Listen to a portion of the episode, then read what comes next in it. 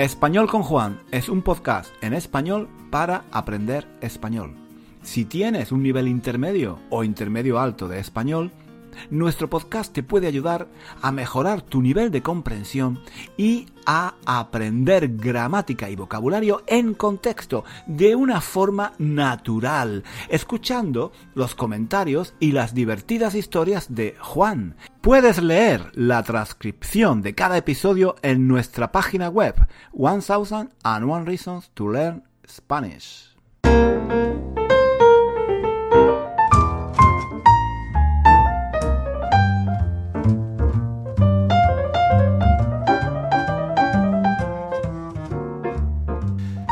Hola chicos, ¿qué tal? ¿Qué tal va la semana? Espero que todo vaya bien. Bienvenidos, bienvenidos y bienvenidas a un nuevo episodio de nuestro podcast para aprender español.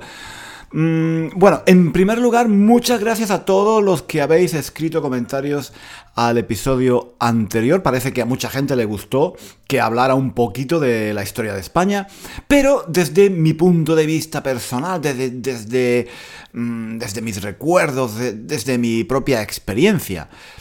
Pues eh, me parece una, una genial idea, la verdad. Yo como, como ya os dije, no soy un historiador. Em, si queréis saber más en profundidad de, estos temas, eh, seguramente podéis em, encontrar un montón de recursos en Internet con, mucha información sobre fechas, datos concretos, em, nombres, cifras.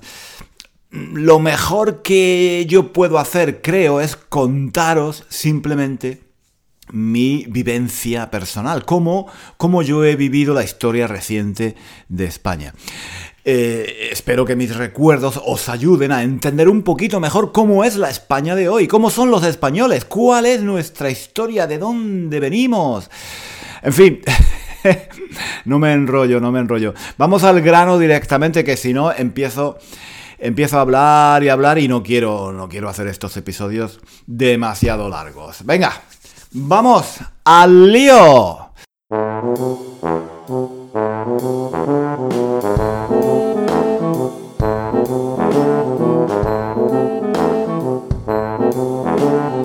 Yo creo que tenía unos 10 años, o quizá incluso menos. Tal vez tenía solo 8 o 9 años. Recuerdo que estaba en el autobús del colegio. Aquel año yo estudiaba en un colegio que estaba muy lejos de mi casa, en las afueras de la ciudad y cada día tenía que ir y, volver en autobús.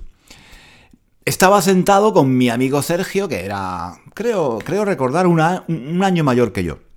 A Sergio le gustaba mucho hablar de la guerra, no sé, no, sé por qué, no sé por qué. Siempre contaba historias de, cosas terribles o, fantásticas que le habían contado o que incluso él mismo había vivido. A, a veces mirando mirando una casa vieja casi en ruinas, decía, aquí, aquí cayó una bomba. Eh, luego, si pasábamos por delante de una pared, de una tapia, de cualquier tapia, decía, aquí fusilaron a dos rojos, por ejemplo. Recuerdo, mm, recuerdo un día que eh, algunos del colegio estábamos jugando al fútbol en un descampado en un descampado que había cerca de su casa. Era una zona mm, donde después construyeron un montón de edificios, pero por aquel entonces allí todavía no había nada, ni viviendas, ni árboles, ni nada. Y nosotros íbamos a aquel descampado de, de vez en cuando a jugar al fútbol. Entonces, Sergio un día nos dijo, ¿sabéis? En la guerra, los rojos los rojos les cortaban la cabeza a los curas y luego venían aquí a este descampado y jugaban al fútbol. Pero no jugaban con balones. ¿Sabéis con qué jugaban? Con las cabezas de los curas. Y allí al lado Viéndolo todo, estaban los familiares de los muertos. Los rojos traían a los familiares de los muertos a ver el partido para que vieran, para que vieran cómo los rojos jugaban al fútbol con las cabezas de sus hijos, de sus hermanos, de sus padres, y mientras miraban el partido, les caían en la cara los pelos de las cabezas. Bueno, era, era, era una imagen terrible. Era una imagen terrible que, que se me ha quedado grabada en la memoria y que, que no olvidaré jamás. Mm, cuando Sergio nos contó esta historia yo tenía unos 8 o 9 años. Y todavía, todavía me creía las cosas que contaba Sergio. y me, creía aquella historia de los rojos jugando al fútbol con las cabezas de los curas. Después, conforme fui creciendo, me fui dando cuenta de que la mayoría de las cosas que Sergio contaba no eran verdad. Eh, poco a poco todos sus amigos fuimos descubriendo que era un poco rollica. Es decir, que contaba muchos rollos, muchas mentiras, se inventaba historias que nunca habían pasado y exageraba un montón, simplemente para llamar la atención, supongo. Sobre todo le gustaba contar historias terribles de, la guerra civil. No sé por qué. Supongo que las escuchaba en casa o, o quizás se las uh, había contado algún maestro o algún cura del colegio, no estoy seguro. Bueno, total, que, que todos sabíamos que Sergio era un poco rollica y que no había que hacer mucho caso de lo que decía, que exageraba mucho y que contaba muchos rollos. Por eso, aquel día en el autobús, yo estaba convencido de que yo tenía razón y él estaba equivocado. La guerra civil fue una guerra entre españoles, me dijo él. A mí aquello me pareció estúpido. Y le dije, no, no, no, no, la guerra, la guerra civil fue una guerra entre España y Rusia. No, fue una guerra entre españoles, me dijo él. Yo no entendía. Yo no entendía cómo era posible que hubiese habido una guerra entre gente del mismo país. Para mí no tenía sentido. Podía entender que hubiera una guerra entre España y otro país, pero no entre españoles. La guerra fue entre españoles y rojos, le dije yo. Los rojos eran también españoles, me dijo él. Ni hablar. Los rojos entonces, entonces me di cuenta de que yo no sabía quiénes eran los rojos realmente. En la, en la televisión se hablaba a menudo de los rojos. Los curas y los maestros a veces también hablaban de todas las cosas horribles que habían hecho los rojos, los comunistas, los anarquistas. Los rojos eran los enemigos de España. Los rojos quemaban iglesias, mataban a los curas, violaban a las monjas, torturaban, robaban. Los rojos eran los enemigos de Dios y de España. Menos mal, menos mal que Franco nos había salvado. Franco hizo una guerra para salvar a España de los rojos. Pero... ¿Quiénes eran los rojos? Yo con nueve o diez años Sabía que los rojos eran malos, malísimos, pero no sabía quiénes eran realmente. En realidad, nunca había visto un rojo. Por lo que decían en la televisión y por lo que contaba la gente, yo me, los imaginaba casi casi como unos seres sobrenaturales con rabo y cuernos, como los demonios que se veían a veces en los dibujos animados o, en las historias de miedo. Los rojos eran españoles, me decía Sergio. No, los rojos eran rusos, le, decía yo.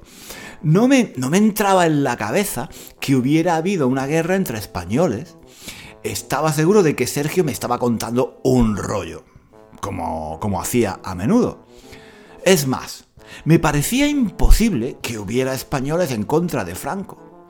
Franco nos había salvado del comunismo. ¿Quiénes eran los comunistas? Los comunistas eran los rusos, obvio. Los rusos eran los enemigos de España.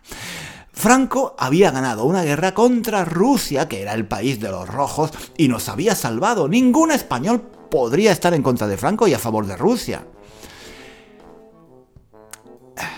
Por eso, por eso me sorprendí tanto cuando unos días después, en una tapia que había cerca de mi casa, alguien hizo una pintada que decía, Franco, asesino de España.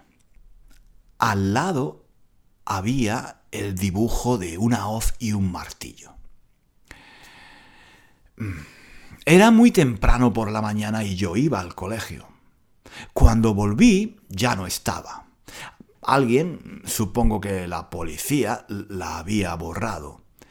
Pero yo me quedé tan impresionado que todavía me acuerdo. ¿Quién, quién podía llamar asesino a Franco? Eh, solo alguien muy malo, alguien terrible, podía haber escrito aquella frase tan, tan horrible y tan fea.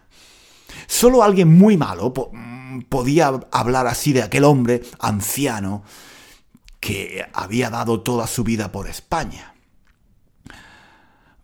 Franco ya estaba enfermo y moriría tan solo unos meses más tarde.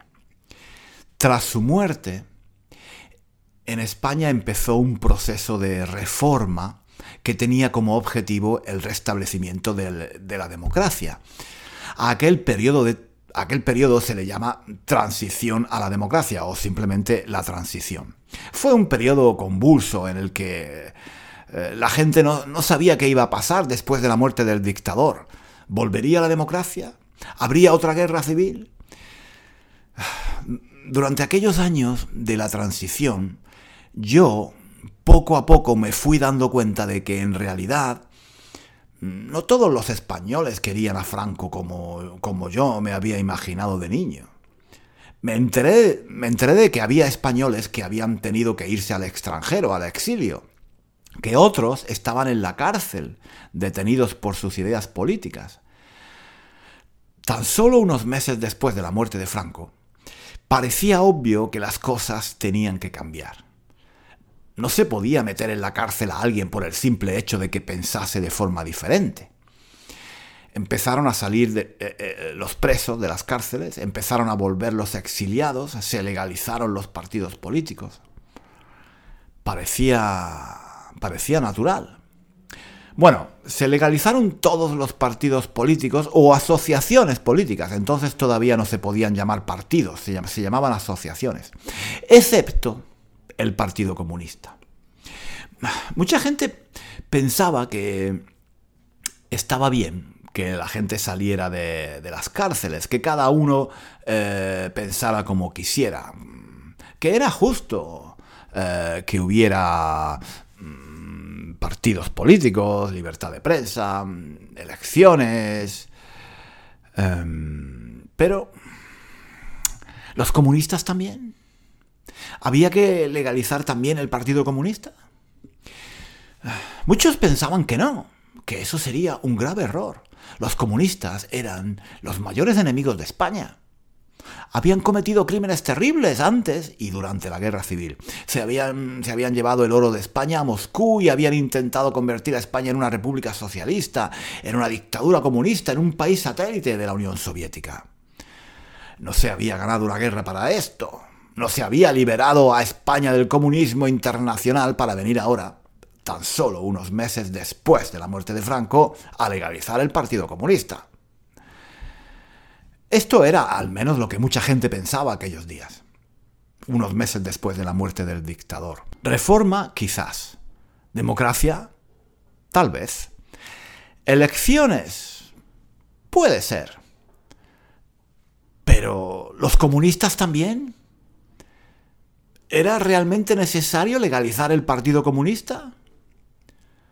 Mm. Muchos pensaban que no, que no, que no era necesario. Otros tenían miedo de la reacción del ejército. Al fin y al cabo, aquellos militares que se encontraban todavía en el poder habían dado su apoyo a Franco y para ellos la legalización del Partido Comunista era una afrenta, una provocación, algo inaceptable.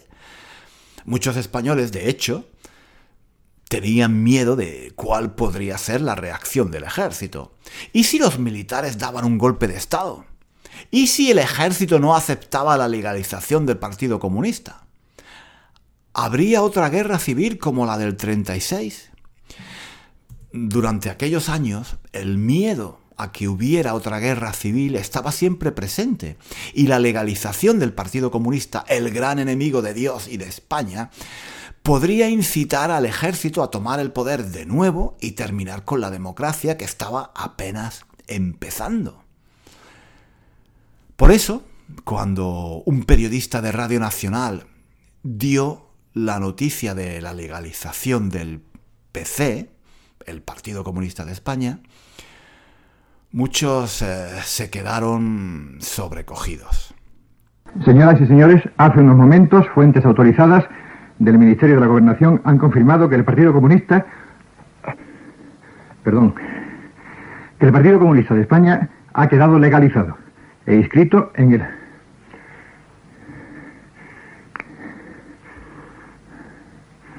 Repetimos la noticia, ¿eh? Hace unos momentos, fuentes autorizadas.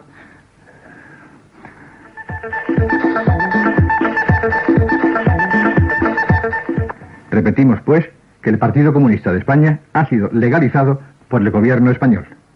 La resolución ocupa ocho páginas e indica que la legalización del Partido Comunista se ha adoptado una vez oído el fiscal del reino y la Junta de Fiscales.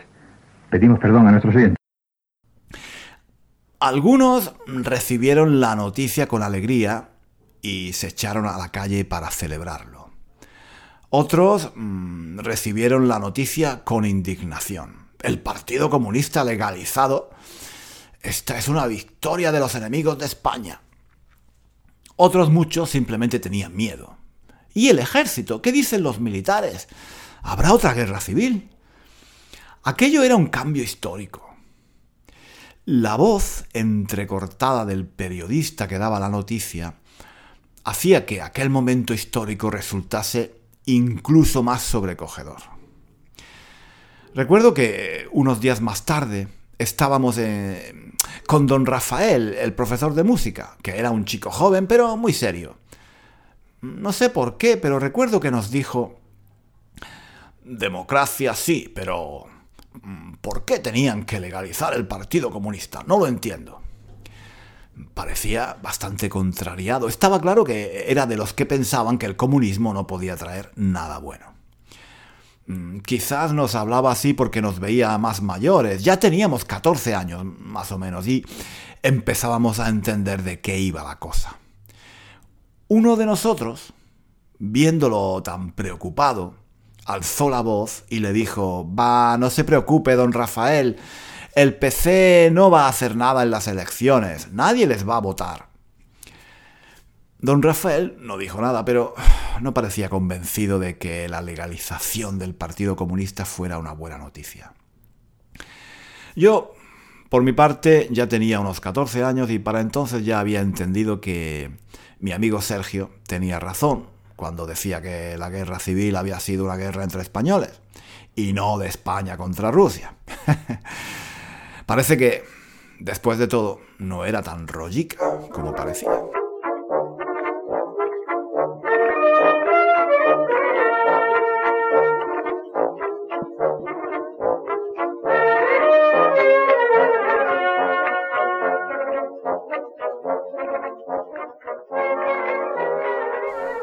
Bueno chicos, espero que os haya gustado este episodio. Escribidme un comentario diciéndome qué pensáis y si es posible escribid también una reseña en Apple Podcast y dadme 5 estrellitas. Eso ayuda mucho a que cada vez más gente nos escuche. ¿De acuerdo? Venga, nos vemos. No, no nos vemos, nos escuchamos. Nos escuchamos la próxima semana aquí en Español con Juan. Hasta pronto. Hasta aquí el episodio de hoy. Muchísimas gracias por escuchar hasta el final. Si quieres leer la transcripción de este episodio o de los episodios anteriores de nuestro podcast, visita nuestra página web 1001 Reasons to Learn Spanish. Allí encontrarás también ejercicios y muchos recursos para aprender español. Hasta pronto.